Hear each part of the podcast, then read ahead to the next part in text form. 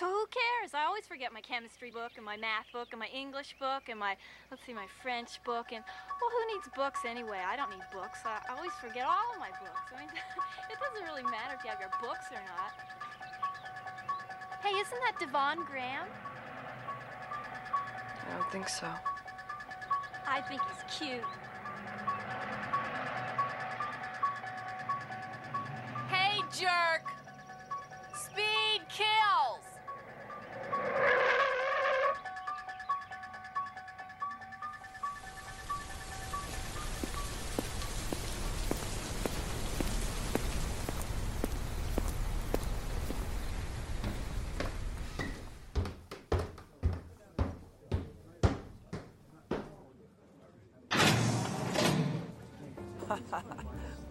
What a story, Mark. Yeah, you can say that again. I'm so happy I have you as my best friend, and I love Lisa so much. I disagree. I disagree, Gary. I picked us over him. Fuck him.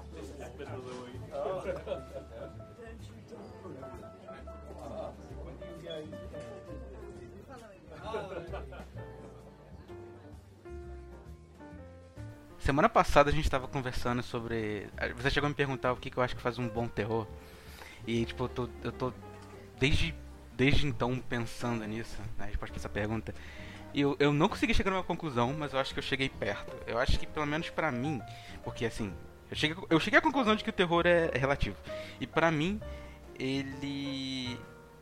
Eu acho que você tem que ter intensidade, impotência e você você mesmo, porque eu acho que nada é mais assustador do que a sua mente, o que, o que, o que a sua mente pode criar. É verdade. Eu, eu tava vendo. ah, você já viu. Ô, Gaveta. Ô, Ítalo. você, você já viu Maldição da Residência Rio? Ah, não, não. Então, tem um, na série tem um conceito muito interessante que ele fala logo no primeiro episódio, que ele fala que um fantasma, ele não é só um, um ser né, sobrenatural. O fantasma também é uma memória, o fantasma é, um- é uma ideia. Então, tipo, logo no primeiro episódio, ah, ele tá investigando uma, uma casa, né? Ele trabalha com isso, ele trabalha tipo um investigador sobrenatural. E aí ele vai na casa de uma mulher, e a mulher, ela, o marido dela morreu num acidente de carro, tipo, tava chovendo, ela, o carro, tipo, deslizou, bateu, e ele morreu, tipo, ele quebrou o braço, e ele tava tentando buzinar pra chamar pra, pra cham- ajuda, né? Mas aí ele, tipo assim, como ele tava muito machucado, o braço tava quebrado, ele não, não tinha força, né? Pra, pra tocar a buzina, e aí ele, ele morreu. Tipo, ele morreu ali, tipo, no acidente. É, e aí a mulher, tipo, logo depois, tipo, dias depois do funeral, a mulher tava dormindo e ela sonhou com. com. Sonhou não. E aí ela sentiu gotas caindo na cabeça dela. E ela, olha, ela olhou pra cima e ela viu o marido dela no teto, de lado.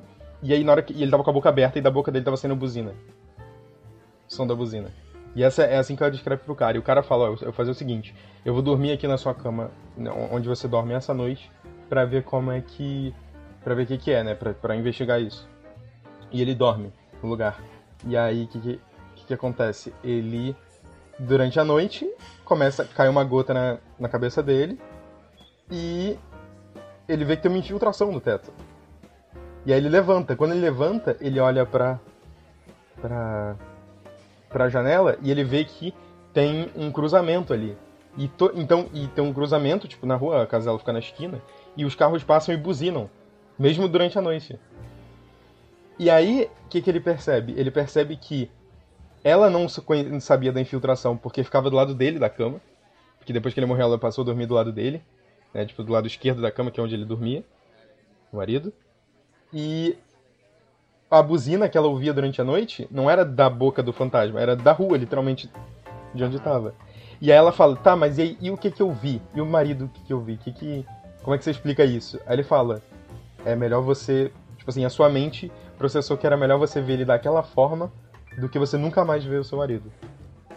E é isso, tipo, Caralho. um fantasma é uma, Um o filme, fantasma é né, uma mano? memória, tipo, é uma, Que é uma ideia. Na cabeça dela.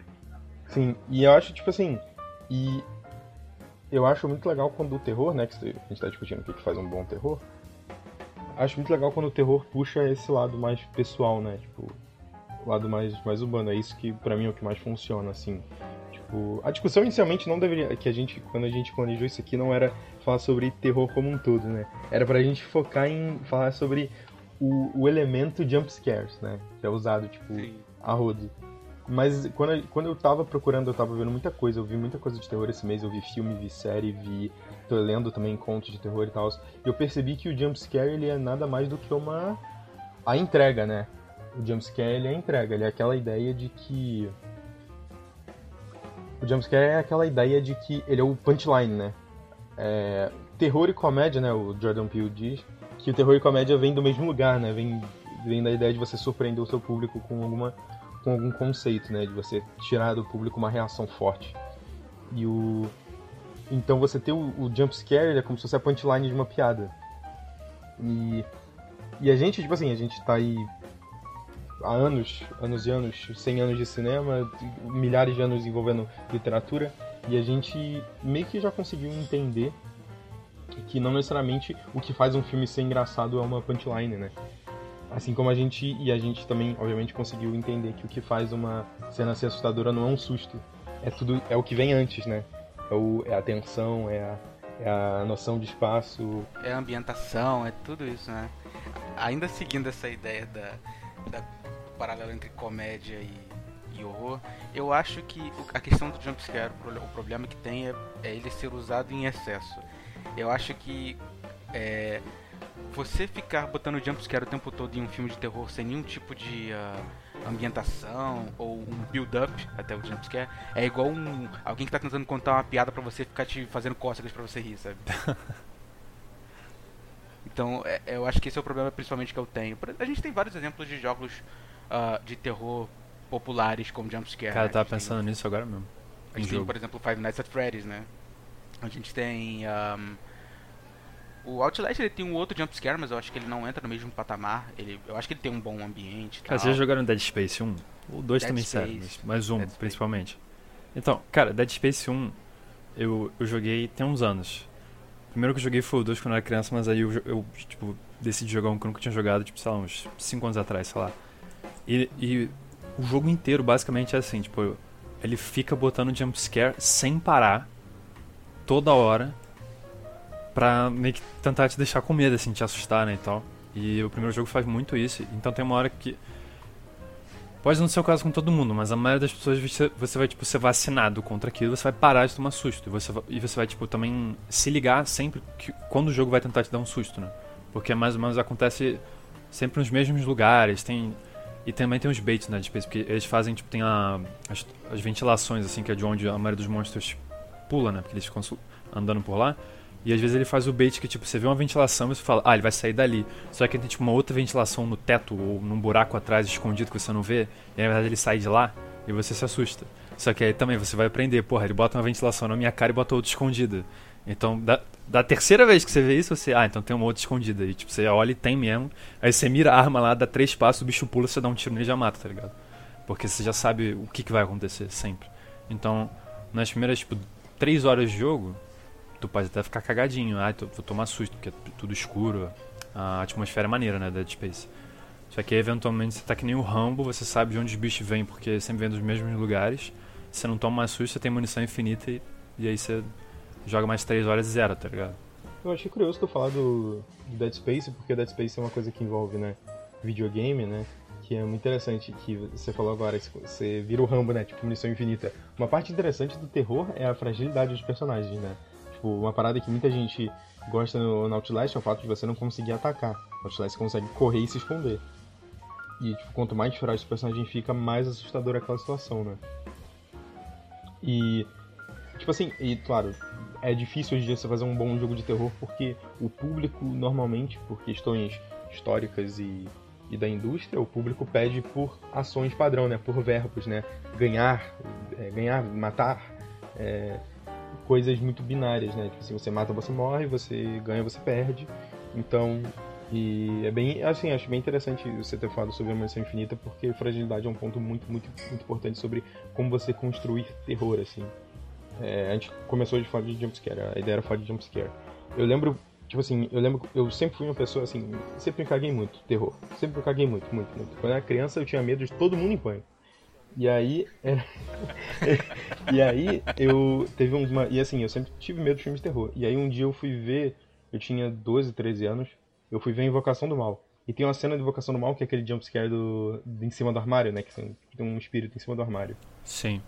Sim, eu vi essa porra quando eu era criança. E assim, né? e foi uma e foi uma parada que me pegou, porque tipo assim, eu não dormi naquela noite com certeza, mas foi muito legal eu ter tomado aquele susto, porque eu percebi que tipo, primeiro, é um, é um filmaço, é um filme muito bom, o James Wan, tipo, a direção dele é Esse muito filme boa. é muito bom mesmo. Por quê? Porque ele constrói aquele espaço ali, ele constrói aquele ambiente, você, come- você começa a entender a casa, a câmera, como ela se move pela, pelo ambiente antes dele realmente te dar essa, essa punchline, né? Aquele susto ali.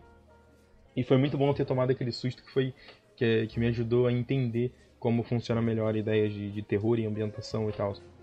E hoje em dia eu já tenho um problema, eu tenho um problema muito grande com sustos assim, com a forma como filmes no geral usam susto, mas esse é um que me pegou assim, esse é um que eu tenho na minha mente, porque ele é muito bom, ele funciona muito bem dentro do contexto do filme, né? Que é um filme sobre uma família. Dois pais, tipo, três, quatro filhos ali. E é- são pessoas realmente frágeis, assim, são tipo, crianças e, e uns adultos que não sabem o que estão acontecendo, né? E é, é um, é um dos motivos no qual eu tenho um certo acho que é um apreço muito grande hoje, né? Que eu tenho não tenho medo de história assim de terror. Eu tenho medo de fantasmas e espíritos que se passam em casas, né? Em, em mansões, em, em- com, com famílias, né? Porque porque tem uma coisa muito tem uma coisa muito cativante na ideia de você ter um mal escondido dentro do lugar que deveria ser o lugar mais seguro do mundo, né? A sua casa. Esse susto do Invocação do Mal, eu lembro também muito dele. Esse especificamente é muito bom. Que eu tava vendo esse filme na casa da minha avó. Mais ou menos na mesma idade também que você viu. É, e aí minha avó, tipo. Minha avó mo- Ainda morria. bem que o tempo não passou diferente pra gente. Sim. é verdade. Ela, ela morria de medo de, tipo, qualquer filme, assim. A gente foi assistir uma vez é, Viagem ao Centro da Terra no cinema. É, e aí o. ti- do Brandon Fraser. Sim, exatamente. E aí o, o Tiranossauro Rex tava, tipo, correndo atrás das crianças, tá ligado? E minha avó ficava gritando de medo, tá ligado? Eu ficava, ai meu Deus, fechando o olho, assim. Cara, muito divertido. E aí esse filme do Invocação do Mal eu tava vendo, assim, na sala dela e tal. E aí ela passou, assim, algumas vezes, né, indo pra cozinha, do quarto pra cozinha. E ela perguntou, ah, o que, que você tá vendo? Eu falei, ah, vou, filme de, filme de terror. Ela, aquele negócio de espírito? Eu, sim. Aí ela, ai não, sai com isso pra lá, não sei o que. Aí beleza. Aí nessa cena, especificamente do bagulho em cima do armário, por algum motivo ela, tipo, parou do meu lado, assim, e ficou olhando. Que, sei lá, acho que ela sentiu a vibe, tá ligado? E foi hipnotizada pelo filme também. E, mano, na hora que a, parada apareceu, eu tomei um susto absurdo, que eu dei um grito, minha avó deu um grito. E aí minha avó saiu, saiu andando assim, rezando, tá ligado? Ela foi fazendo o Pai Nosso Ave Maria até a cozinha, passou voltando, fazendo a mesma coisa. E, e não parou mais pra assistir o filme. Não olhou mais pra televisão.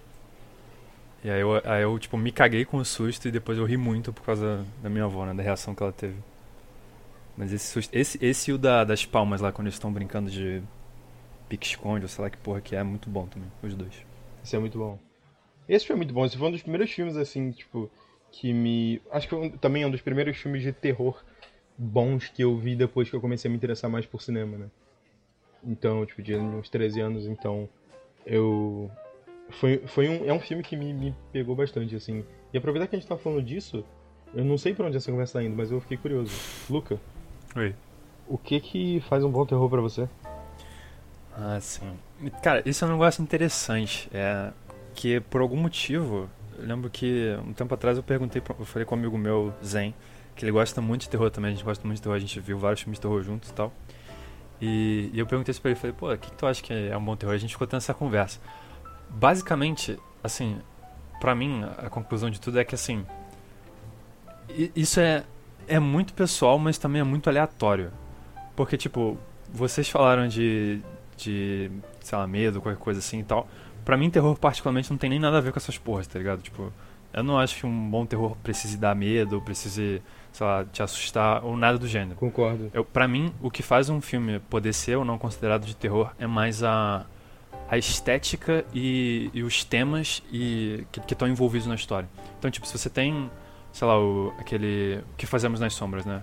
Que é um falso documentário de comédia com vampiros. Aquilo é um terror. Não tem cena nenhuma naquele filme que vai te dar algum medo ou qualquer coisa, mas é sobre vampiros. E vampiros são monstros que fazem parte do terror, então é um filme de terror. Então você- você tem vários filmes assim, que tipo, não, não precisam dar medo nem nada, mas que como tem. pegam coisas claramente que vêm do terror, são de terror. Então acho que tipo, um bom filme de terror só tem que ser um bom filme. E se, se for um bom filme e tiver algum aspecto de terror, é um bom filme de terror. Mas eu acho que, tipo assim. É... No terror você tem como fazer isso de duas formas diferentes, né? Você pode ou fazer numa pegada tipo A Bruxa, é, que, você, que você tem tipo uma puta atmosfera é um puta filme, ele é tenso, é sinistro, dá um, pode dar um cagaço também, e é legal por causa disso. Você pode também ir pro lado que seria aquele de novo do Jordan Peele, mais da comédia da coisa, e fazer um filme mais divertido que também seja de terror. Então, assim, o, o Jump Scare, que é onde a gente começou, eu, eu, não, eu não gosto muito, porque eu acho que hoje em dia ele foi muito utilizado e ele meio que, que criou tipo uma divisão dentro de quem vê filme de terror, que tem muita gente que fala não gosta de filme de terror porque não gosta de tomar susto. Só que nem todo filme de terror te dá susto. É verdade. Só que como, como já tá tão utilizado hoje em dia, tá ligado? As pessoas elas acham que um padrão, é, exatamente, né? as pessoas acham que terror é tomar susto, então elas acham que é esse filme de espírito, essa porra de ficar dando susto, susto, susto. E aí, ah, não gosto disso, então não gosto de terror. Só que não, porque tem várias outras coisas de terror. Só que aí você pega todo um gênero e taca no lixo, tá ligado? E fala, não vou assistir porque é terror, sendo que não tem nada que você não gosta ali, porque não é um filme de o- jump E o pior é que o gênero, a ideia do gênero, né, ela é muito bizarra, porque, um exemplo, você deu aí o exemplo do Que Fazemos nas Sombras, que era um filme de comédia, um documentário falso de comédia sobre vampiros, e eu considero ele um filme de terror. Ele não é um filme necessariamente que dá medo, mas ele é um filme de terror. E você tem filmes que não necessariamente, por exemplo, dependendo da edição, sabe aquele vídeo que o cara edita B-movie de sete formas diferentes, e aí uma delas é de terror, sabe? E aí você, tipo, Sim. o que que. Tipo assim, ali não tem, no B-Movie não tem nenhum tema que envolva terror, né? Tipo, a história de Barbie Benson não é Uhum. tão absurda assim. Cara, assim, ah, depende pra quem se pergunta, né? Porque uma mulher que se apaixona por uma abelha pode ser um bagulho meio. E tem aquele plotzinho de fim do mundo, É. né? Mais pro final, né? Do, do mundo morrendo porque as abelhas pararam de trabalhar. Isso é meio terror, né, mano? Olha É isso. verdade. É uma, é uma parada é a vida meio. real, né, mano? é, O invasão, invasor dos corpos, né? Que, tipo, que começa uma coisa muito minimalista, assim, e aí, tipo, três cenas depois você vê que, tipo, não, não, a sociedade está sendo destruída. E aí, Cara, você, vocês sabiam que esse filme é tipo uma propaganda anticomunista ou algo assim? o invasor dos corpos? Sim. Aham. Sim. Mano, é absurdo, É. é, absurdo, cara. Esse é um Eu- filme, esse é um filmaço, a gente tem que falar aqui o, É. o mais cedo possível, assim, dei muita vontade de falar desse filme aqui. Assim, vocês falaram aí de que o que fazer nas sombras não é um filme de terror, mas se a ideia do filme é ser um POV, se a ideia do filme é ser um POV, eu acho que dá bem medo de se imaginar vivendo com aqueles três, mano. É verdade, é verdade. Aquelas cenas Ah, com cara, o Todd, né, que é o amigo loucura, dele, mano. o Ah. amigo deles, né? Não, não, rapidinho, mas esse Sim. era o ponto que eu queria entrar. Porque você tem duas formas de fazer terror, né? Você tem essa. Que, é...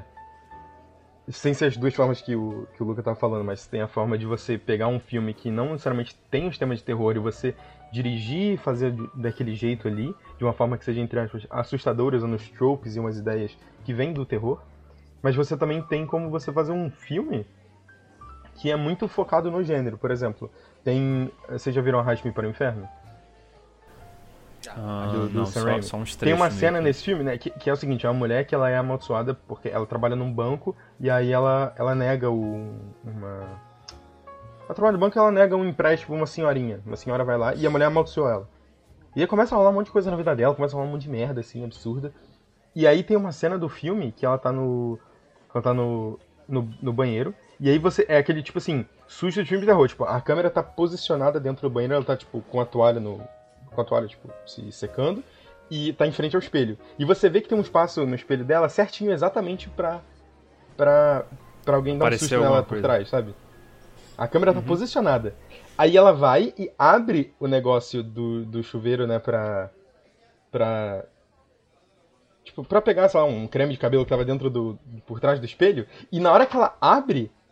A primeira coisa que eu pensei foi, ela vai abrir, depois que ela fechar vai ter um demônio atrás dela. Quando ela abriu, o demônio saiu de dentro do. de trás do espelho, sabe? Tipo, saiu de dentro do, do armário dela. E, e, tipo, e atacou ela, assim, de frente, sabe? E foi uma parada, tipo. Ele tá usando. É o, tipo, é Sam Raimi, tá ligado? O cara dirigiu Evil Dead, o cara é um gênio do, do terror, cara é foda.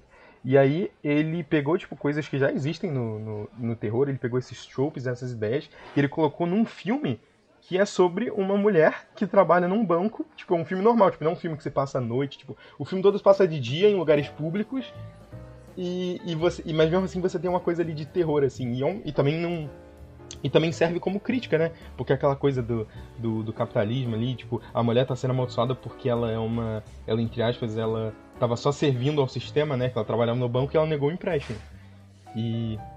Enfim, eu acho muito interessante que existem duas formas de você fazer terror e você, claro, você pegar um gênero inteiro e você jogar no lixo porque você não entende como funciona ideias e como funciona todo um processo de criação, né? Que é um processo insanamente, tipo, um processo insanamente difícil e bizarro e muito, muito pessoal, né? Tipo, você tem diretores aí fazendo filmes, tipo, usando o mesmo orçamento para fazer filmes grandes ou filmes pequenos, filmes minimalistas e, sabe? Eu acho que você joga um gênero inteiro no lixo por causa disso, por causa de você não entender ou de você não. Não sei se, se interessar ser a palavra certa, né? Por causa de você não entender processos é uma coisa muito absurda de se fazer, né? Terror é um gênero que é muito. muito deixar de lado, assim, mano. Até pela. Tipo.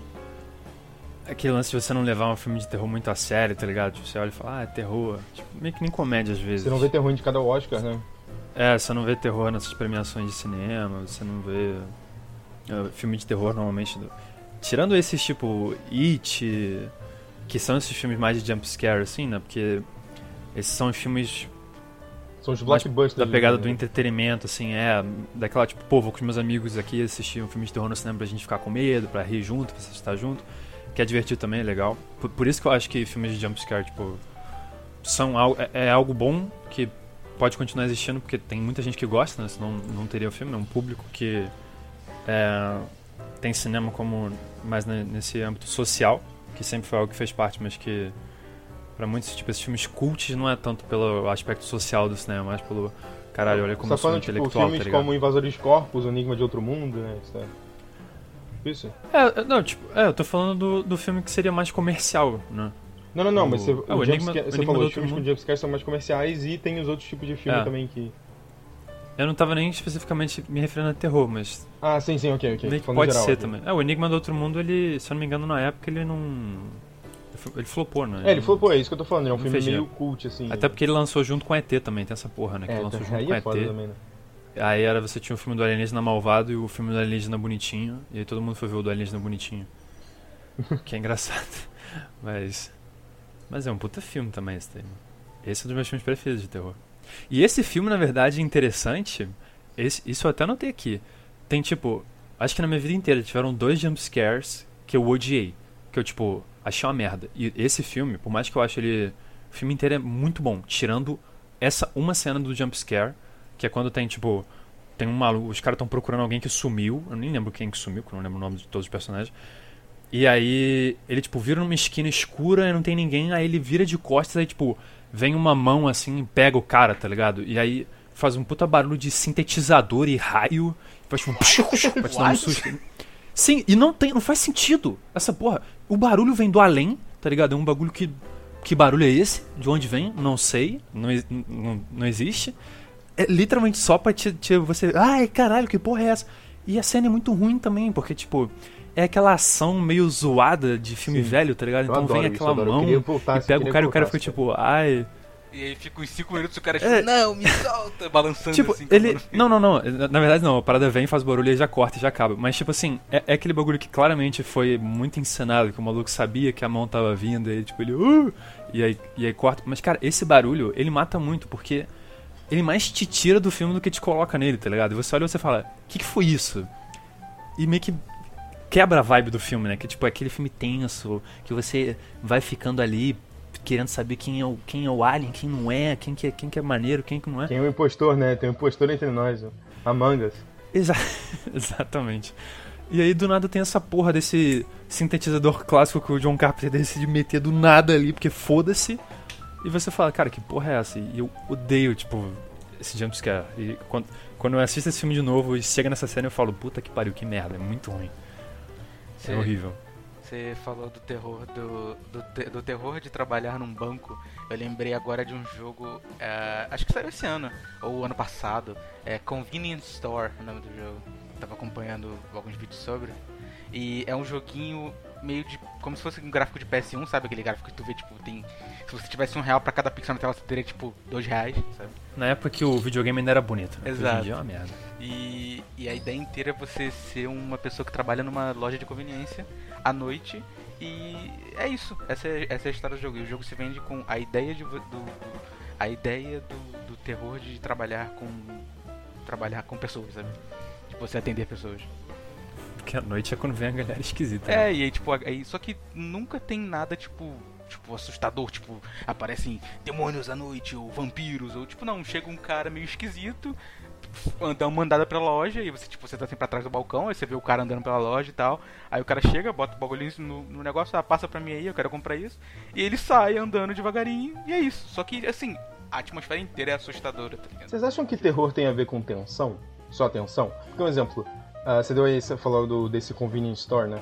E eu lembrei do Papers, Please. No Papers, Please você é um, você, é um, você trabalha num... Você é um agente que trabalha na... na de imigração, né? Na, na fronteira, eu acho. Ou no aeroporto, enfim. Na fronteira, na fronteira pra Arstorsk. Arstorska. Aristo- Ar- Aristotska. E aí você trabalha lá, e aí, tipo assim, é uma história quase de terror ali, porque você fica tenso com a pessoa que tá do outro lado da mesa, né?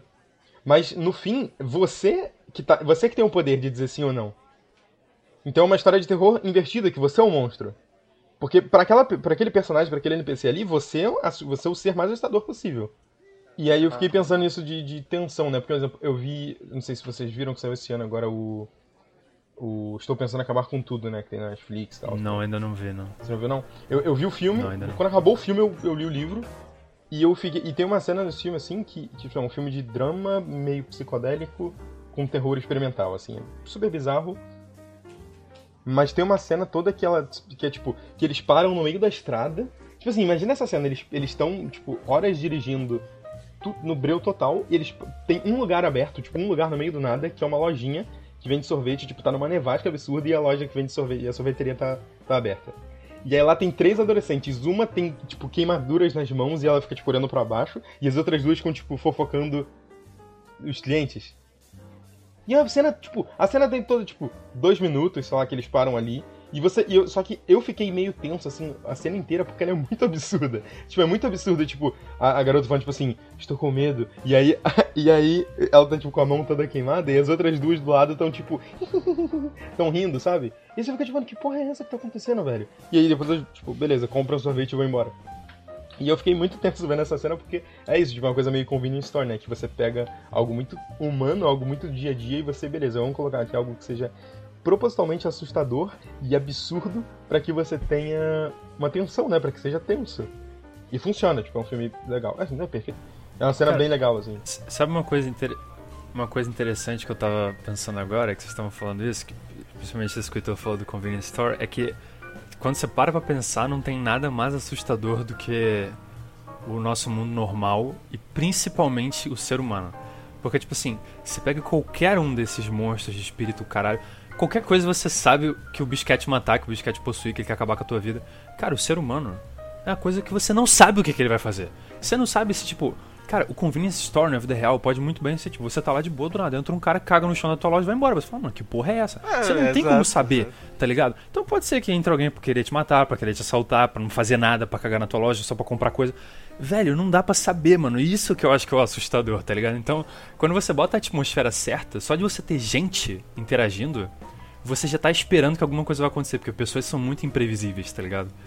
E, e essa é isso que causa o medo, porque você vai ficar tipo, mano, alguma coisa pode acontecer e eu não sei o que, que é isso. Agora, você tem um demônio te perseguindo, você sabe que ele deve estar em algum lugar que ele quer te matar. Então, se você vê o demônio, ou você corre ou você bate nele, porque você sabe quais são as intenções dele. Uma pessoa você não tem como saber, tá ligado? Então, eu acho que isso é algo muito sinistro também, que é algo engraçado de se pensar. Isso me lembrou um pouco é, que recentemente eu joguei né, um joguinho de terror Yuppie Psycho. E ele tem essa, essa pegada da galera ser meio assim, você não sabe o que tá passando na cabeça deles, que é um basicamente um escritório, você é contratado para trabalhar no escritório, só que na verdade você foi contratado para matar uma bruxa que tá escondida nesse escritório. E aí, só que você percebe que a, eles falam, tipo, ah não, porque a bruxa já tá, já tá tipo, enfiada na empresa há tanto tempo que a galera começou a ficar insana. E aí, tipo, tu vê as pessoas andando aleatoriamente no, no escritório, e aí, tipo, tu, tá- tu, tu vai olhando, o cara do nada ele para e, e fica- para, entra numa sala tu entra na sala atrás dele, ele tá, tipo, parado encarando um- uma pilha de bosta de cavalo, tá ligado? Ele fica tipo, mano, o que você tá fazendo aí? Ele, ah, é bosta de cavalo. E ele continua encarando assim. E tipo, tu sai e, sei lá, tem um maluco. Tem um personagem que é tipo. O, o, o nome dele é Hugo. E tipo, ele, ele para, ele olha na copiadora. Ele, ah, isso aqui é copiadora e tal. Você bota o papel aqui e tal. Você também pode fazer isso. Ele arreia a calça, sobe no bagulho e começa a tirar a cópia da bunda, tá ligado? E tipo, tu vê que é insanidade total. Você nunca, tipo. Nunca tem um ponto que você fica tipo, ok. Ok, isso é normal, eu posso. Eu, eu sei que ele vai fazer tal coisa, não. O jogo inteiro ele tem essa pegada insana. É um ponto curioso porque o Luca, né, e isso que você falou também do Yuki Psycho, né, mas o Luca falou que não tem nada mais imprevisível do, né, do que pessoas.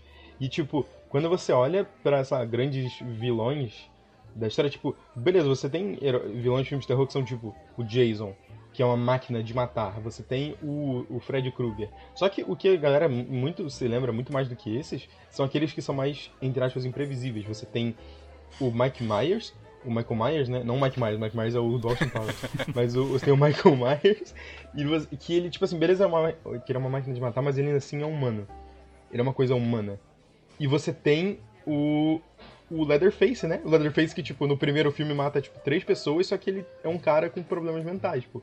É isso, ele, é- ele é isso, ele é um cara com problemas mentais. E aí, na lista de grandes e ele entrou na lista de grandes vilões aí da história do cinema, grandes monstros assustadores, porque ele ele é meio imprevisível, você não sabe muito bem o que ele vai fazer, tipo, ele usa uma serra elétrica, o Leatherface é do Massacre da Serra Elétrica, né? Ele usa uma serra elétrica, mas tem vezes que ele não tá com a serra elétrica na mão, então, tipo, ele olha pro martelo dele e dá uma porrada na cabeça do cara. E é uma coisa meio, tipo, tá, você não sabe 100% do que tá se passando na cabeça dele, Ele faz armadilhas, ele, ele não é como. mas eu nem, nem tanto, ele nem faz tantas armadilhas assim. No primeiro filme, pelo menos, tem muita coisa que, que rola ali, que é muita coincidência, assim, que tipo, que, o- que, que ele tá, tipo, ele fica esperando quando o cara parar na frente dele, ele olha pro martelo e dá uma porrada na cabeça do cara, o cara cai torto no chão. E é isso, tipo, ele vai lá, puxa o corpo e bota lá dentro, no, no- dentro de um freezer e tal. Só que é curioso, porque, tipo, ele é um cara, ele é um humano, tipo, ele tem família, ele tem pai, ele tem, ele tem irmão, ele tem avô. Tem família. Ele, ele, ele não fala, né? Porque ele tem, ele tem um problema. Ele, o filme nu- nunca fala, mas ele tem algum, algum eh, problema mental. E ele. E só que, tipo, ele interage ali mais ou menos com a família dele, sabe? E é curioso porque, tipo, é o tipo de grandes. de personagem que, tipo. É um dos grandes vilões da história do cinema. E tem muitos vilões, assim, que são, entre aspas, humanos, que são muito assustadores porque eles são pessoas, né? Tipo, que não é nenhum demônio, né? Tipo, você tem o Hannibal, sabe? Tem um Hannibal que é uma pessoa, tipo. Eu acho que de todos esses, o Hannibal, ele, eu, eu colocaria ele como sendo diferente, porque eu tenho, pelo menos pra mim, que esses outros é muito mais, tipo, pela, pelo visual e estética, né? Que ficou muito mais marcante. Tem um lance que. Não só de personagens, como do filme em si. Com a estética do filme, a estética do cinema. É, também, também. Mas principalmente dos personagens, que. Eu não lembro onde, onde que eu vi isso, mas que falaram que, tipo, pra você criar um personagem icônico, você tem que fazer ele de uma forma que só pela silhueta você já consiga dizer quem ele é. E aí, tipo, todos esses assim, Darth Vader, Jason, ah, Michael Myers também dá. Você consegue, tipo, pegar, fazer o, a silhueta e você meio que já sabe o que que é. É, então, tipo, ó, o cara com as máscaras de, de rosto, ro- rostos humanos e tal, é um bagulho sinistro, assim, e tal. E aí você tem o Hannibal, que, tipo, tem, tem esse lance da silhueta com ele também, quando é ele com aquela máscara de... É, pra ele não morder as pessoas, né? Que virou um símbolo do personagem. Só que se você tira aquilo dele, é, tipo, um cara normal. E aí o que eu acho maneiro nele é justamente isso, que a, a construção dele como um, um personagem sinistro, assim, estranho, que pode dar alguma tensão, medo, é, é do contraste dele com os outros, os outros. No caso, os outros presidiários que estão no mesmo lugar lá que ele tá, né? Que eu não lembro se é uma. Que tipo de prisão que é aquela onde ele, Ele fica, tá mas numa, é numa prisão de segurança máxima mesmo. é, que é uma cena iradíssima, né? Que, que tem várias análises dessa porra, que tipo, a, a, a agente da FBI ela vai lá andando assim, e aí cada cela que ela vai passando tem alguém que tá fazendo alguma coisa é, ou estranha ou escrota lá, ou tá escrotizando com ela também. E cada cela pela qual ela passa, o cara tá fazendo algo pior do que na cela anterior. Então, tipo, sei lá, se na primeira você tem um maluco gritando, na segunda você vai ter, vai ter um cara que tá, vai estar, tipo, sei lá, pelado, tá ligado? Fazendo alguma coisa Ele estranha. vai estar tipo, pelado Aí e vai ter gritando o- em cima da cama, assim. É, então, então, tipo, à medida que ela vai avançando, vai ficando cada vez mais mais sinistra. E quando ela chega na última, é um cara, tipo, completamente tranquilo, que tá ali parado, em pé, bonitinho, tá ligado? Super comportado e político. E você olha e você fala, ok, isso é estranho, porque é muito diferente do que você viu antes, tá ligado? E é Isso legal muito também massa. porque O Malvo, cara. É o que eu ia falar agora do Malvo, cara. Eu juro, eu tô com o Malvo aqui na cabeça. Cara, a exceção à regra é o Lorne Malvo, cara. O Malvo da primeira temporada de Fargo é um dos grandes vilões do, do nosso século, da nossa geração. Ele é completamente assustador. Pra mim, top 2 vilões da nossa geração é Lorne Malvo e Ele Vênio não é vilão, né? Ainda tem isso, né? Ele não é vilão. Ele é, Mas ele pô, não claro que ele é, como ele não é. no sentido- É, mano, como não? Não, assim, ele é mal. Ele é Aces. Ele é mal, é claro. Mas não- ele não é vilão no sentido de. ah, se o protagonista. Se o vilão é o cara que atrapalha o protagonista, ele não é o vilão. Ele é um Cara, antagonista. não, não né? necessariamente, não. Não, não, mas depende também, é porque aí você tá considerando que implicaria que o protagonista, por exemplo, é alguém do bem, por assim dizer, pro, pro vilão atrapalhar ele, porque o vilão seria alguém ruim.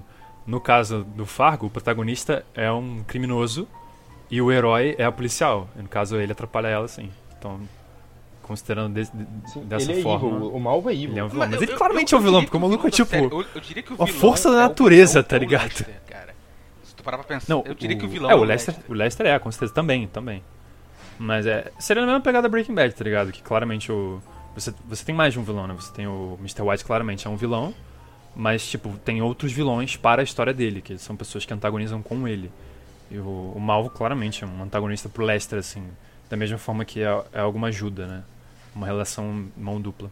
É curioso que eu ia entrar na história do Malvo quando você falou do, do, do Hannibal, porque a parada é a seguinte: os dois têm essa parada de que, essa cena toda do, do Hannibal, a câmera vai passando de cela em cela e quando chega na dele, ele tá parado. Essa é a cena que ele tá parado olhando pra, pra ela, né? Que ele tá, tipo, parado como se Uhum, estivesse uhum. esperando ela. É como se o universo tivesse. O universo, do, não só o tipo, não só o mundo, mas tipo, o universo do filme, o universo como câmera, né? O universo, ele está se. Tipo assim, ele tá se revirando pro, a, pra vontade desse homem, dessa, dessa força sobrenatural que fica ali sentada naquele. naquela cela, que fica ali em pé naquela cela. Que é o Hannibal. Assim como no, no Fargo, você tem o Malvo, que é essa força sobrenatural, né? Você tem esse. que ele é um produto. Ele é um produto do seu tempo, mas ele também é uma extensão dos maiores medos e, e absurdos de outros personagens, né? Tipo, ele vira. Ele, ele é tipo assim, ele é, ele, ele é o cara que incentiva o Lester a realmente buscar um tipo de independência. Que é o Lester, o que, que o Lester faz? O Lester mata a esposa dele. Ele é o cara que assusta o. Como é que é o nome do policial lá? O filho do Tom Hanks? É, esqueci o nome do policial. O Ben, acho que é Ben o nome dele. É, ele, ele, ele é um cara que assusta o policial e ele também ele funciona como uma espécie de. de ele, ele, ele consegue atacar os medos do. daquele lá, o rei, da, o rei do supermercado. O cara que tem um supermercado, que é um. Ele é um pastor que tem um supermercado, assim, uma história super bizarra. E ele vira essa figura meio an- antagônica, assim, que ele, ele vai lá e bota. Ele bota sangue na, no- na água do cara, e o cara toma banho e começa a cair sangue nele, tipo.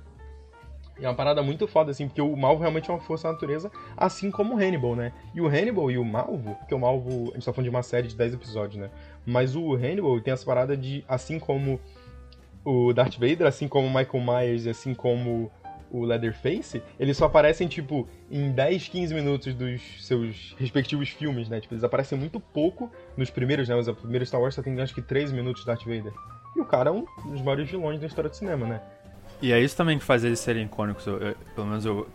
Até certo ponto eu acho, né? Porque, tipo assim, ainda mais quando você tá falando de terror, quando você. Terror é muito daquilo também que você não mostra, né? Isso é muito importante em terror. É o quanto você mostra algo e o quanto você deixa de mostrar. Porque no terror a gente sempre, tá sempre imaginando. É a tortura do Darth Vader. É o Darth Vader torturando a Leia, É, né? é, tipo Não- isso. eles é uma cena deletada, mas que, tipo, ela grita isso. e depois ele sai da sala e você entendeu que você, ele. você tem esse lance de. Esses personagens, eles são muito legais, muito irados, e como eles aparecem pouco, quando você assiste o filme, você sai e fala, cara, eu quero mais. E aí foi por isso que eh, vi- virou franquia, né, todas essas histórias, e eles fizeram mais desses personagens. Tanto que Hannibal, a gente tem depois o filme que mostra o passado do Hannibal Lecter. Tem a série que o Hannibal é tipo um puta personagem importante, que é quase um protagonista também na história. Que eles exploraram justamente mais os personagens que amaram, porque eles ficaram marcados né, nas histórias onde eles entraram que eles eram coadjuvantes, né? Eles, davam, eles eram um pilar pro protagonista ali, né?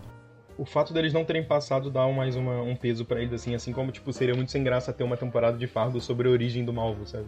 Não, ia ser uma merda, né? Seria uma merda. Não ia ter como. É impossível. Cara, Ia ser, ia ser. Nossa. Ia ser horrível. Ia ser, é a mesma coisa que os prequel de Star Wars, né? História Uma- do Anakin ali. uma coisa que. Os prequels de Star Wars valem pelos memes, o resto tudo é uma merda. Mas o. Uma, uma coisa que eu tava pensando, o Letieri, quando você começou a falar do, do Malvo, é que eu nunca tinha parado pra pensar nisso antes, mas, cara, o Malvo, ele é o Coringa que deu certo. É. Porque eu, é. particularmente, não gosto do Coringa.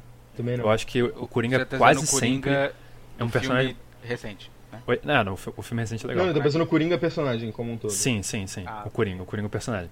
Porque eu acho que ele é muito ruim no contexto de, tipo, o palhaço do crime. Eu acho que é uma merda, não faz sentido nenhum. Agora, quando ele é o Charada tipo... é muito melhor. É, sim. Agora, Como, quando... palha- como palhaço do crime. O Charada é muito melhor. Ah, eu acho que eu não conheço esse exemplo, então. Ele, ele assume esse manto? Ou você Não, tá, não, não, tipo- não. Não nesse sentido, não que ele realmente assuma um papel de palhaço do crime, mas Ah, tipo, tá, o- ok, o- você, entendi. se eles falassem que o Charada era o palhaço do crime, talvez botasse um pouquinho, um narizinho de palhaço ali no Charada, você ainda ia ter uma certa. Porque o Charada, o Charada é esse personagem que, assim como o Coringa, ele tem uma parada meio. Qual é a palavra? Ele é meio. Cômica, né? Ele é meio cômico, assim, mas não é isso, mas ele é um cara inteligente, assim. E o Coringa ele é meio Sim. modo foda-se. Ele tem um chapéu. Ele tem um chapéuzinho, tem aquele terno verde. Mas ele não é realmente um palhaço, Ele né? é Ele nunca metódico, né, usa mano? da, da linguagem Uhum. de circo, né? A linguagem circense pra fazer, para montar o personagem assim, que é uma coisa que o Coringa fazia. O Coringa faz, é. O Coringa é um showman. Mas eu acho o Coringa maneiro quando ele tá fazendo, como no filme do... Qual é o nome daquele diretor mesmo lá? Do, Batman Cavaleiro das Trevas? Nolan. O Nolan, é, obrigado, esqueci o nome do Nolan. É, eu acho aquele Coringa muito bom, que ele é tipo um Coringa que ele não tá nem aí, tudo que ele quer é atacar o zaralho, ele quer provar um ponto, assim, ele quer fazer as pessoas virarem meio que pessoas ruins, assim, do contexto dessa moral, vamos colocar cristã, né, por assim dizer. E o Malvo é basicamente a mesma coisa. Só que eu gosto do Malvo porque, tipo, ele. Assim como o Coringa tem, tipo, aquela cena que ele rouba o banco e taca fogo no dinheiro, que ele fala, tipo, foda-se, eu não preciso disso, que é irrelevante, o Malvo meio que faz a mesma coisa. Tipo, você tem. É. Spoiler, né, da primeira temporada de Fargo, mas lá no final, naquela cena do elevador, tá ligado? Que ele, ele fala que ele ficou anos tramando aquele plano todo. E aí. Ele tá um, um ano e meio tramando Sim. um plano. Mas aí ele- ele chega e fala assim: Você quer que eu faça? Eu faço, só você falar. O maluco fala assim. E na mesma hora ele, tipo, foda-se, faz, tá ligado? Porque ele não tá nem aí. Aí ele mata as pessoas e ele vai arcar com as consequências daquilo, mas ele não se importa, tá ligado? Porque é meio que essa ideia de você faz o que você quer, porque sim. E ele faz as coisas. Tem aquela outra cena também que é muito boa, que é ele indo pegar a correspondência, né? Que ele chega no correio e fala: Eu quero uma carta que enviaram pra não sei lá quem. Aí eu falo: Ah, mas me dá um documento. Ele fala: Não, me dá a carta. Eu quero falar: Não, eu não posso te dar a carta. Ele fala: Claro que pode, você pega a carta e você me dá ela. E aí o cara fica tipo: Não, mas eu não posso. Ele fala: O que, que te impede? Pega a carta e me dá. E eu falei do mal justamente por causa que, tipo, a gente não repara, mas ele aparece muito pouco, né? Tipo, ele aparece uma ou duas cenas por episódio. Tipo, claro, Sim, ele sim. aparece bastante comparado a esses outros personagens que a gente tá falando, porque esses outros personagens são de filmes que tem o quê? Uma hora e meia, duas horas no máximo. É, é, o é. Fargo, a primeira temporada toda, tem tipo 10 horas, né? É, 10 episódios Sim. de, de uma hora. Mas ele aparece pouco, ele aparece uma, duas cenas por episódio. Em todas elas, a gente consegue usar o personagem dele como essa figura, como representação do mal naquele mundo ali. Naquele universo, sim, naquele com certeza. microcosmo que eles criam, né? Assim como na terceira temporada, eles fazem o mesmo, só que de uma forma mais burocrática com o Varga, o VM Varga, né? Tipo, Sim. que, que também ele é, um- ele é uma figura, ele é uma, uma força da natureza, mas ele também é essa. Esse, ele, é um, ele é meio que um monstro, assim, ele, você não entende muito bem qual é a dele. Ele é bem mais humanizado do que o. Do que o... Não, não, não. eu acho ele não. bem mais humanizado do que o. que o- Eu não acho não, cara. Eu não acho não. Eu acho que, eu acho que na verdade o contrário, porque Ele tem um carisma muito grande. Fisicamente ele não é humanizado, fi- fisicamente ele é um cara esquisito, ele tá sempre usando a mesma roupa, ele tem aquele dentes podres, assim, uma parada bizarra. E ele tá sempre sorrindo daquele jeito meio esquisito, assim, com, com a, com a boca bem aberta. Mas ele é um cara muito carismático, ele vai jantar na casa do. do, do Stussy lá, do, do Ray. Do Ray não, do, do Emmett. E a esposa do cara acha, o- acha ele super simpático.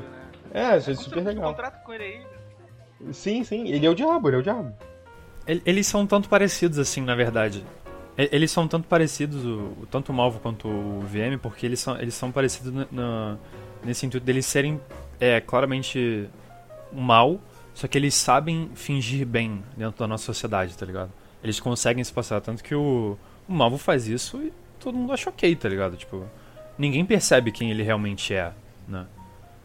É, e a mesma coisa o, o Varga, eu acho, mas nesse, nesse sentido eles são parecidos, só que o, eu particularmente acho o Varga mais eu acho o Malvo mais humanizado, porque o Varga tem esse lance que vocês falaram e eles eles pintam mais ele como uma figura de um monstro mesmo. Eu acho que pelo menos pra mim tem mais essa, essa pegada, tem aqueles minions dele, tá ligado? Aqueles dois caras que é ele ele tem é, o- aqueles maneirismos estranhos, o lance da, da bulimia lá também. Então tem, tipo, tem várias coisas que ele faz assim que eles ficam colocando pra você ver ele como uma criatura estranha. O Malvo não tem nada disso. O Malvo é tipo. Ele tá sempre com uma roupa normal apropriada pra ocasião, ele tá tipo interagindo com pessoas normalmente. Só que toda a filosofia e a forma como o personagem interage com o mundo são escrotas, tá ligado? Eu, eu acho que a parada, a parada assustadora dele é como ele é, ele é apático. Parece que ele, ele tem essa coisa tanto do, do Michael Myers de tipo, não importa o que aconteça, vai acontecer o que eu quero. Tipo, você não vê em nenhum momento ele esboçando nenhuma, nenhuma reação, tipo, ah, tipo, tristeza, surpresa, raiva, nada. Ele não esboça, tipo, reação nenhuma nesse sentido. E, e até, tipo, você não vê ele correndo, cara. Ele tá no meio de um tiroteio com o, o- o Numbers É. e o, E isso, isso é uma parada de, de filme de Rachel terror. Numbers. Ele tá no meio de um tiroteio e ele sai andando e, e pega cover atrás do carro, assim, com, com a arma na mão e fica tipo, ah, ok, os caras estão atrás de mim, que, beleza. E tipo, ele, ele, ele troca tiro, levanta e sai andando, ele não corre pra dentro da neve, ele sai andando. Parece que ele sabe que, tipo, nada É, e- de ruim, nada vai acontecer com ele, sabe? Essa meio que aquela. Sim, é exatamente igual o Jason, igual o Michael também. Tirando o Fred Krueger, o Fred Krueger corre, mas todos os outros eles andam. Eles andam até chegar na vítima, porque eles vão chegar eventualmente. Porque é esse lance da força imparável, tá ligado? Você não tem como impedir o maluco, ele vai te pegar. A gente brinca também com essa parada dele ser meio. dele ter alguma coisa sobrenatural ali, né? Eu acho que eles constantemente Não, é, com isso, tem- isso, é- isso também é. É, tem essa. ah, o Fargo tem essa pegada do simbolismo mesmo. Ele representa esse lance dessa força maligna da E natureza. eu acho que diferente do. Diferente do VM. VM. acho que é- A gente acabou de falar o nome dele, eu já esqueci de Jaime novo. Varga. Varga. Diferente do Varga, ele, eu, ele. Ele não chega a fingir ser ninguém. Ele só faz e dane-se, sabe? Tipo, ele, ele, Como você falou da cena do. Da cena do, do- da correspondência. Me dá minha correspondência. Ah, não posso? Claro você pode, pega aí e me dá. Ou a do. Ou a do. Com o, o policial. Você quer me dar sua documentação? Não. Você vai fazer isso? Você, tem uma filha, sabe? Ele, só, ele não. Ele, todo mundo que vê esse cara sabe que ele é um monstro. Mas eles vêm. Mano, esse cara vai fazer alguma coisa comigo. E tipo, ele usa. Ele usa isso como ferramenta, tipo, como aquela coisa de novo, voltando para aquilo do nada é pior do que o que tá na nossa cabeça. Ele usa, as pessoas veem esse cara esquisito e pensam, mano, esse cara vai, sei lá, fazer alguma coisa comigo. Se, se, se eu não der o que ele quer. Entendeu? Por isso que eu acho que ele é muito mais ah, monstruoso do que o Varga, no caso. É, nesse sentido, isso é verdade. O Varg ele não, não impõe esse É, respeito, exato. né, Tanto por que assim dizer. Você vê ele em, É em pânico em várias cenas, nervoso, com raiva. O plano dele é mais pro final, né? O que o plano dele começa a dar errado e tal. E você vê vários momentos assim. É curioso que a gente começou a falar. Esse podcast era sobre formas de fazer terror, né? E no fim a gente tá falando sobre representações do mal. E acho que tem muito a ver, né? Tipo, Ah, super, super. Tipo tem muito a ver a ideia de você ter esses personagens que são forças imparáveis. Até porque terror, obviamente, sempre funciona como forma de crítica e de construção de, de ideias. E você ter esses personagens que são forças imparáveis e representando ideias e conceitos. Você tem, tipo, o, o Jason é, aquela, é a força imparável que representa a. Aquela coisa de, de você tá punindo o adolescente porque ele tá transando, sabe? É a pureza, né? a pureza, você, ele, ele, ele tá punindo a, a corrupção, assim, do, do, do jovem. O jovem, né? Coisa do jovem. E aí você tem também, tipo, o Varga, ele é um personagem que ele usa, tipo, ele é um monstro, só que em certo momento você percebe que ele é totalmente burocrático. Tipo, ele tem uma porrada de advogados, ele tem contas, tipo, nas Ilhas Caimã, sabe? Ele. E tem a cena lá do. A cena que, enfim, um, um spoiler, né? A cena que ele, que ele é pego realmente pela polícia e a mulher fala, ó, é, daqui a cinco minutos vai chegar um cara aqui e ele vai te, te prender. E você vai ser levado pra, sabe, pra uma prisão aí, uma prisão federal absurda. E ele fala, não, não, vai chegar um cara daqui a cinco minutos e vai falar que eu posso ir embora que você cometeu um erro. E, e é isso, e aí você fica tipo, tá, ok, e aí? É, porque ele, ele sabe exatamente, ele é um produto daquele universo ali, ele é, uma, ele é a representação do mal naquele mundo, no nosso mundo que. No nosso mundo é, mais burocrático, que- sobre a temporada toda de Fargo, a terceira temporada toda sobre como funcionam as nossas instituições, né? Sobre é, polícia, os criminosos, empresas, bancos. E aí isso todo, todo tipo de, de. Todo, todo esse conceito ajuda você a montar. A criar melhor aquele universo como um universo assustador. Assim, Fargo é um universo assustador, eu nunca gostaria de morar naquele lugar. Aquele, eu nunca gostaria de encontrar nenhum daqueles personagens da minha vida. E... Mas é curioso que a gente começou a falar sobre terror e a gente chegou nesse ponto que a gente. Peraí, peraí, peraí. Nenhum personagem não. Você tá esquecendo do Frank. É, eu Tá gostei Não, não, não, não, Tem uns personagens que são, que são maravilhosos. Out of my way, you two of the state. Eu adoro, eu adoro essa cena. Mas a parada é que, tipo, é, é o- todo o universo ali ele, ele é construído dessa forma, né? E a gente pode usar esse, essa mesma visão pra construir vários outros universos, assim. É, o universo, nesse caso, não é só, tipo, mundinho totalmente ficcional, mas é um universo dentro do seu próprio filme ali, tipo, tipo como o Silêncio do Inocente mesmo, né? Que ele cria um, todo um conceito de, de, de dar essa monstruosidade meio escondida pro, pro personagem, né? Pro Hannibal. E tem muita coisa do terror, né, que vem dessa da, da coisa da construção do mal, né? Porque como não tem nada mais assustador do que uma pessoa, né, como o Luca disse, é, você tem que ter alguma, alguma figura humanoide pra representar aquele medo, sabe? Você tem tipo um exemplo, o Witch, a coisa, o que que é o Pennywise? O Pennywise, o, o, o Ito, não sei se você sabe o, o que que é o Pennywise. O Pennywise, ele é uma ele é uma aranha que vem de outro planeta, ele é um, uma aranha gigante. É, Ele já falou isso, ele Um já falou isso no primeiro filme? Eu não lembro exatamente, porque eu vi Não. o primeiro filme, mas é só no Só no segundo, né? segundo, É, só porque no eu, eu vi o primeiro, mas eu não lembro de nada sobre Mas ele é um ser totalmente. É que eu não, é que eu não sei se tu já, já tinha visto o It. Enfim. É, ele é tipo um ser de outro planeta que ele toma os medos das pessoas. E aí ele vira um fantasma. Um fantasma, um palhaço, que é esse, essa figura humanoide, né? Essa figura assustadora, mas que tá ali, como, como ele é um palhaço, ele tá ali pra, né, pra te fazer rir. Ele tá ali porque é, quando você tá rindo, você tá frágil, né? E aí ele, ele toma essa, esse, esse papel dessa figura. Essa figura humanoide, né? Que é o que várias obras de terror fazem ao longo da, da história. Assim, eu acho que você acabou de contar o enredo de Monstros S.A. Só pra deixar bem claro. É verdade. É verdade. Mas o, o It também tem esse lance claramente de tipo. Provavelmente o Stephen King achou que ia ser maneiro você botar um- uma cena que você tem um palhaço no esgoto conversando com uma criança, tá ligado? Porque é, é engraçado, é bizarro e, e é terror, cara. E é genial também, mano. Porque é realmente algo que é muito, muito bom. Vocês gostam de It 2? Não, uma merda horrível, muito ruim. Tá, então, Muito eu bom. tenho uma. Eu, reclamando eu, eu, eu não gosto tanto quanto o primeiro, mas eu tenho uma parada que eu acho muito interessante nele, que eu defendo muito, que é toda a visão do. Que, que é uma coisa que o Stephen King faz muito, assim, que é tipo assim. O primeiro filme ele é um filme de terror. Ele é um filme de terror porque ele é um filme que envolve crianças, que são seres, né, frágeis. Ele é um filme de terror que envolve crianças com medo do desconhecido, né? O terror vem do desconhecido. E aí, no final do filme, ele meio que vira uma fantasia, porque eles já não sentem mais tanto medo do Pennywise, porque eles estão começando a entender o que é o Pennywise.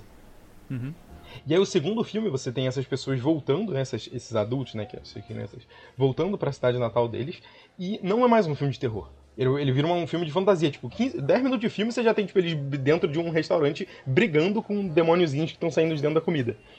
Tipo, porradaria mesmo, sabe? Tipo, um filme de fantasia. Até, até que chega no ponto que eles chegam e falam assim: ah, mas vamos fazer o que deu certo no primeiro pra ganhar mais dinheiro e vamos botar as crianças de novo aqui. Não, não, então, é tudo bem, beleza. Mas a parada que eu acho legal é que ele mantém. Ele, eu, eu gosto dessa visão que, tipo.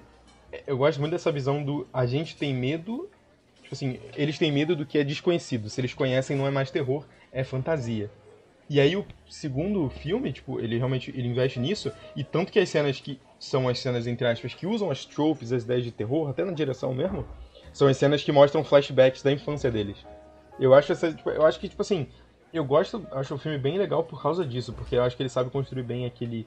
Acho que ele sabe construir bem essa ideia de como funciona o medo naquele mundo e de como, e de como o terror e a fantasia estão tão diretamente relacionadas, né? Tipo, tudo que a gente falou aqui antes de que envolve de assustador também tem algo meio fantasioso neles. Você tem os personagens que são meio umas forças imparáveis, assim, que são umas coisas sobre-humanas. Você tem.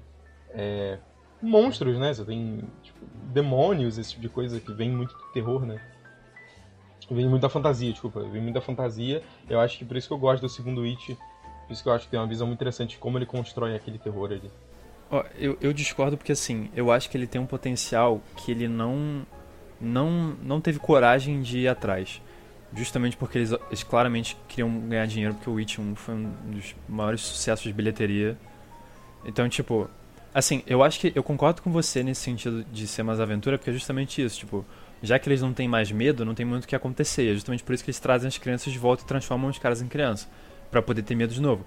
Porque, porra, se fosse um adulto ali com uma porra de um bicho sinistro, ia tomar ali um socão na cara acabou. Porque eles sabem que o bicho é, fi- é físico também. Tanto que eles batem no bicho e tal. Até no primeiro filme mesmo. Ia ser a cena do The Boys da, das garotas chutando a Stormfront, ligado? Sim. Bicando ela Tipo no isso. chão, assim. No palhaço, exatamente, cara, exatamente. Só que o que eu acho que eles vacilam é que, ao invés de eles pegarem e falarem assim, tipo, ah, eu não tenho mais medo do que eu tinha medo quando eu era criança. Sim, mas você tem medo de alguma coisa. Porque todo mundo tem. Seja medo de perda, medo de um trauma, que é o que, quando você tá falando antes sobre séries de espírito e fantasmas, elas são basicamente sobre isso. O Residência Rio é, tipo, é basicamente isso, né? É todo sobre É toda uma série- traumas, né? Você tem personagens Sim. que, tipo assim, é muito. O Luke, ele vê coisas, mas É. as pessoas acham que ele vê coisas porque ele usa drogas, sabe? Tipo, É, é, exatamente. Cara, essa série é sensacional. E aí tem muito esse lance. E o Witch 2 ele poderia ter essa pegada, porque como as pessoas viveram uma vida inteira, elas poderiam voltar pra essa cidade onde elas já vão ter que reviver coisas que elas preferiam ter esquecido, tá ligado? E vai ter essa criatura que poderia, caso eles quisessem tipo, mudar um pouco a história do Stephen King, eu- não sei como é a história dele, mas imagino que seja um tanto semelhante. É, eles poderiam ter colocado esse lance, tipo, agora o, o que eles veem é diferente. Então eles poderiam ter ido por esse lado do terror psicológico e do drama e ter feito. contado uma, a mesma história, mas de uma outra forma, tá ligado? Porque cada personagem ali tem uma questão que, que é um problema pra eles, né? Sim, e uma coisa interessante, porque, por exemplo, no primeiro filme, uma das cenas mais assustadoras era a cena da. Peg, não era? Como é é o nome da garota? Esqueci o nome dela. Enfim, da, da garota fugindo do pai dela, dentro de casa, o pai dela querendo abusar dela. Tipo, essa cena é assustadora. E no segundo, no início, ela tem um. Ela, tipo, você descobre que ela tá. Ela acabou de terminar com o marido, que ela, tá- ela tava num relacionamento super abusivo, que o cara batia nela. Sim. E esse é uma parada, esse é um conceito que ele não, eles não usam ao longo do filme. Eles não abordam muito isso, é só tipo, beleza, tá, tá aqui no início, ela sai de casa, o cara tenta bater na hora de sair de casa, ela bate de volta no cara e sai correndo, sabe? É. E que é mais ou menos o que acontece com o pai dela no primeiro. E aí no, e no segundo, tipo, eles não vão muito realmente, tipo, eles, eles não vão fundo nessas ideias de como funcionam os traumas, né? Esse eu acho que é o meu único problema com o segundo, mas eu, eu ainda gosto do filme, eu gosto dessa visão que ele tem de, de construção de terror ali. O, o segundo ele é muito gratuito, cara. Ele tem muita coisa gratuita, tipo, que eles fizeram meio que só por fazer pra ser, tipo, chocante ou, ou agressivo, pra, tipo, direto. Primeira cena do filme são. É um casal. É, É um casal gay, é. gay, gay que, que apanha pra caralho, tipo, é muito violento, muito gratuito e é muito escroto, muito, muito escroto. Tipo, não, não é algo legal. Eles não estão fazendo, tipo, uma crítica ali, eles não estão, tipo, olha Mas eu como. acho que funciona como homofobia- crítica, sim. Porque é uma parada de, Cara- tipo, é uma cidade pequena, então, tipo, é uma galera muito homofóbica que mora ali. Então Sim, mas então. essa- ma- Mas, no final do filme você vê que, tipo, dois dos protagonistas é, meio que poderiam estar no relacionamento também, então você poderia ter usado eles pra falar sobre como o preconceito pode ser ruim porque eles não puderam buscar essa felicidade e aí meio Mas que no eles fim- um pouco, porque você tem um flashback lá do, do Mike, Mike do Stranger Things, lá, o Mike criança, é, que ele, que ele, né, que ele, que ele meio que dá em cima do moleque, assim, ele fica mais ou menos, e, e ele se sente, e sempre que ele vê o Pennywise né, na infância dele, ele se sente meio incomodado com essa situação toda, porque ele meio que, no fundo, no fundo, ele sabe que ele é gay, mas ele não, nunca fez nada em É, relação a isso. assim, então, mas, mas é justamente o lance, tipo, você. Isso tudo é meio que subjetivo, porque o filme mesmo, ele não. Ele não, ele, ele não dá a importância que isso poderia ter nessa história, entendeu? E, e quando ele fala, quando ele mostra isso, ele mostra de formas, tipo, muito. Ah, a gente tá colocando aqui porque, sei lá, é. É um tópico atual, mas a gente não quer efetivamente falar porque a gente também sabe que seria polêmico. Tá ligado? Se esse filme fosse literalmente, tipo assim. ah, sobre, tivesse forte esse aspecto de um relacionamento é, LGBT ali fosse algo importante pra história e, e bem, bem feito, bem, bem escrito e tal, ia ser um filme que acabasse sendo polêmico eles não queriam, eles não podiam fazer isso porque eles tinham que ganhar dinheiro. Tá ligado? Porque acima de tudo ia ser um filme muito comercial. Porque, claro, o primeiro foi um sucesso e o segundo teria que ser também. Então eles não, eles não tinham como ser. tomar esse partido, tá ligado? Aí eu acho que, de novo, esse lance do potencial que acaba sendo desperdiçado. Eu também não, não diria que é culpa né, de ninguém, necessariamente. Né? É só como o mercado funciona. É, se fosse uma história menor, é, de, um outro grupo de pessoas fazendo, que poderia contar isso sem se preocupar né, com esse holofote, poderia ter ido por esse lado, que poderia ser muito interessante, muito legal também. Importante também pro, pro nosso mundo atual. Mas ah, acabou que ele é outra coisa, né? Então, sei lá. É curioso, eu, eu, vou, eu vou parar pra rever o- os dois filmes agora com essa, com essa ideia, porque eu não. O primeiro não eu gosto bastante. ainda, assim. Tem um pouco, assim, eu, eu eu concordo que tem um pouco de potencial desperdiçado no segundo, mas eu ainda acho que tem coisas que, não, que tem coisas no filme que não deveriam estar ali, mas ao mesmo tempo tem coisas que eu vejo muita gente falando que deveria ter no filme que eu não concordo, sabe? Tipo, acho que as pessoas queriam ver realmente um- uma, uma nova versão do primeiro. Tipo, ah, beleza, eu quero ver o primeiro filme de novo, só que com adultos. Eu fico tipo, mano, não, não precisa ser assim, sabe? É, no fim, o segundo filme ele é pra ser uma história meio trágica sobre revisitar o passado, sabe? Ele é uma história meio trágica, assim. E a troca de tiro, granada, muita explosão, drogas também. Podia, É podia tipo- ter o Michael Bay fazer o segundo filme, assim. É tipo, exatamente, eu vou fazer o meu próprio It com drogas e prostitutas, tá ligado? É tipo isso. É o Ryan Reynolds e o Mark Wahlberg.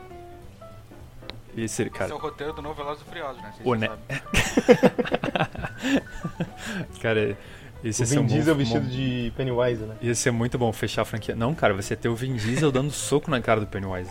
Eles vão amarrar um, um reator num carro e correr pra importar pro inferno. Aquela Exato, cena cara. do projeto, Lindo. projeto Gemini lá do, do Will Smith que ele dá uma porrada né, com uma moto, que ele dá um, ele dá um drift na moto e usa a roda de trás pra dar A uma roda. porrada na cabeça do maluco.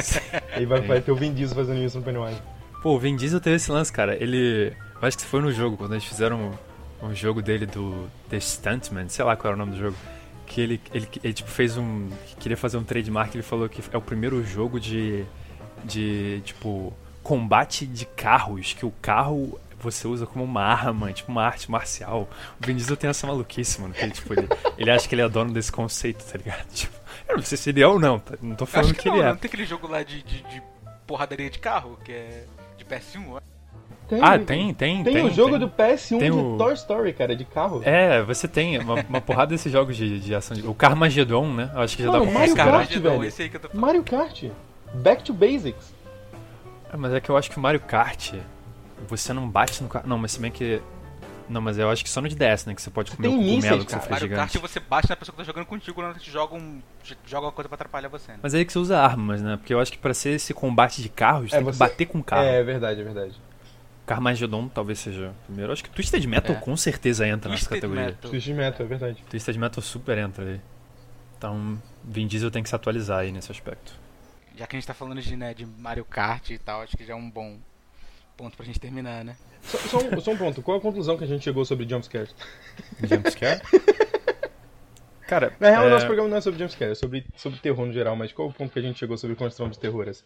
Que no fim a gente parou pra falar de Fargo e, e Velozes e Furiosos. Eu acho que seria bom a gente falar sobre pelo menos uma trope, uma trope ou uma ideia que é assustadora pra gente. Tipo, pra cada, gente? cada um falar um. Pode ser, é uma Ah. boa. Eu acho que no meu caso, o que, o que eu acho uma, uma, uma trope, ideia muito boa de você botar tanto em jogo quanto em filme, é você limitar você limitar o campo, do- o campo de visão da pessoa de alguma maneira. Você forçar o cara a fazer alguma ação que debilita ele de algum.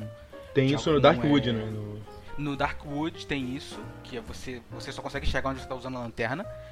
E Fatal Frame tem isso, que você tem que botar as câmeras nos personagens para poder enxergar eles, né?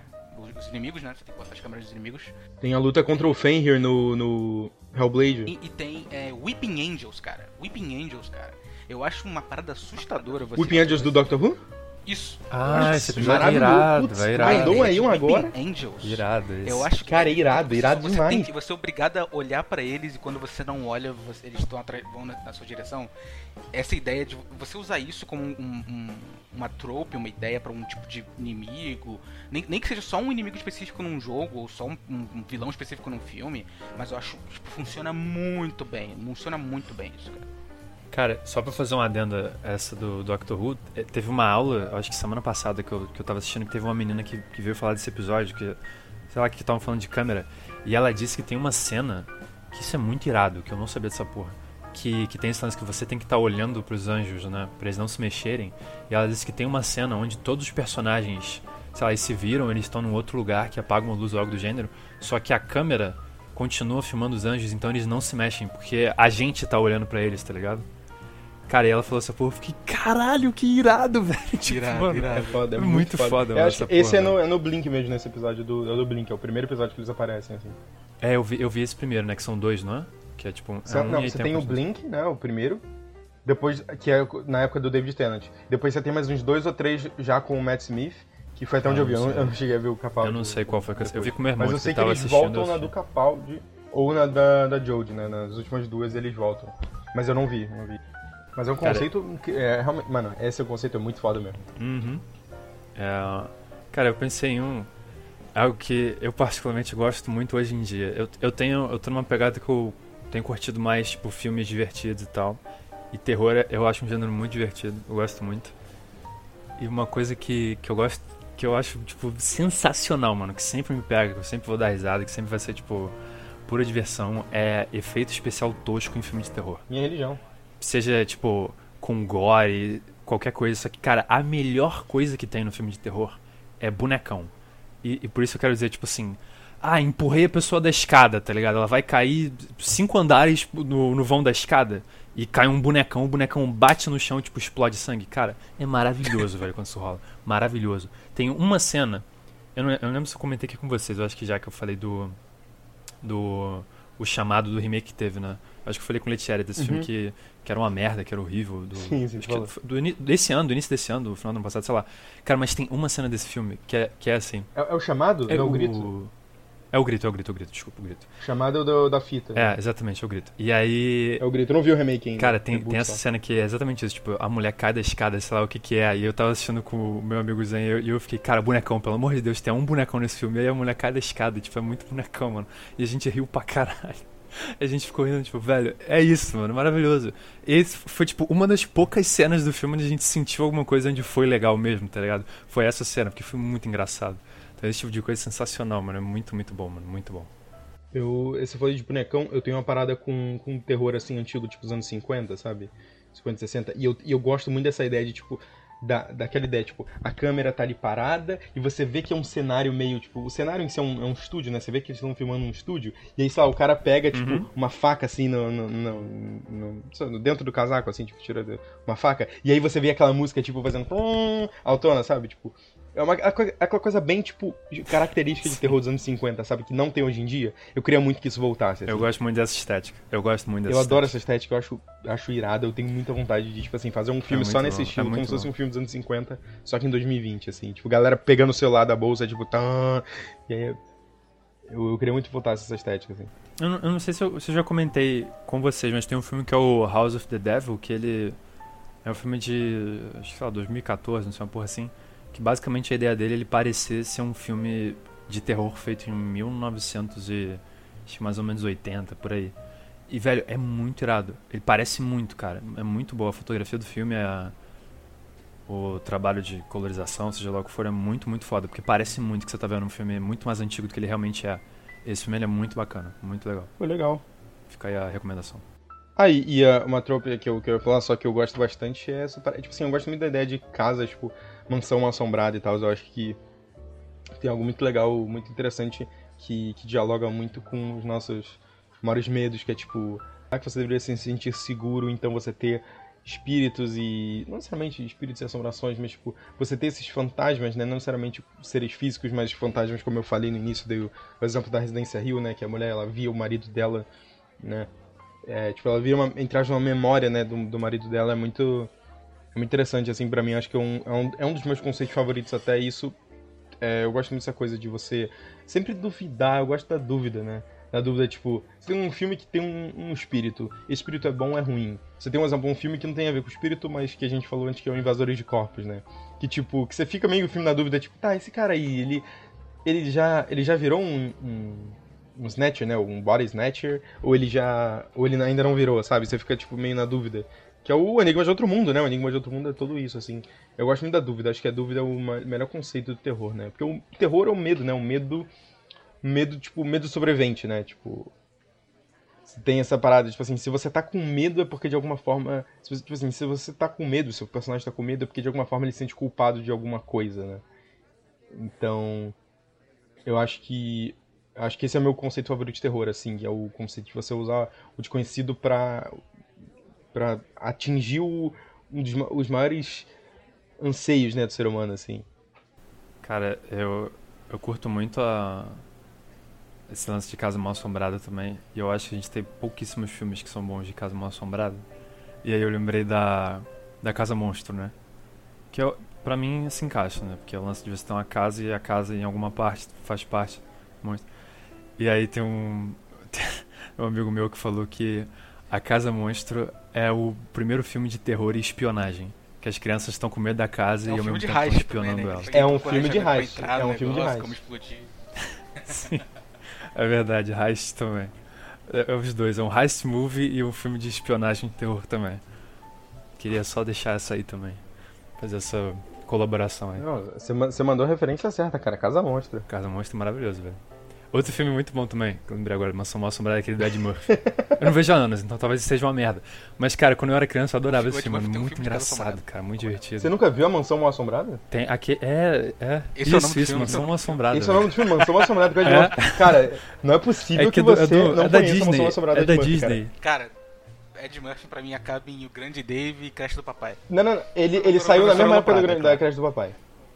Cara, esse filme da Mansão Assombrada, eu gostava muito dele. Eu tenho, eu, eu quero muito rever, mas eu tenho medo de ser uma merda, tá Tem ligado? medo? Eu tenho certeza que vai ser uma merda. Passar a é, odiar. Pois é. Não, como, como a gente Isso disse aqui, é não tem como você medo, não tem É, como você ter medo de algo que você conhece, né? Então assim, Deixar, deixar na memória o filme.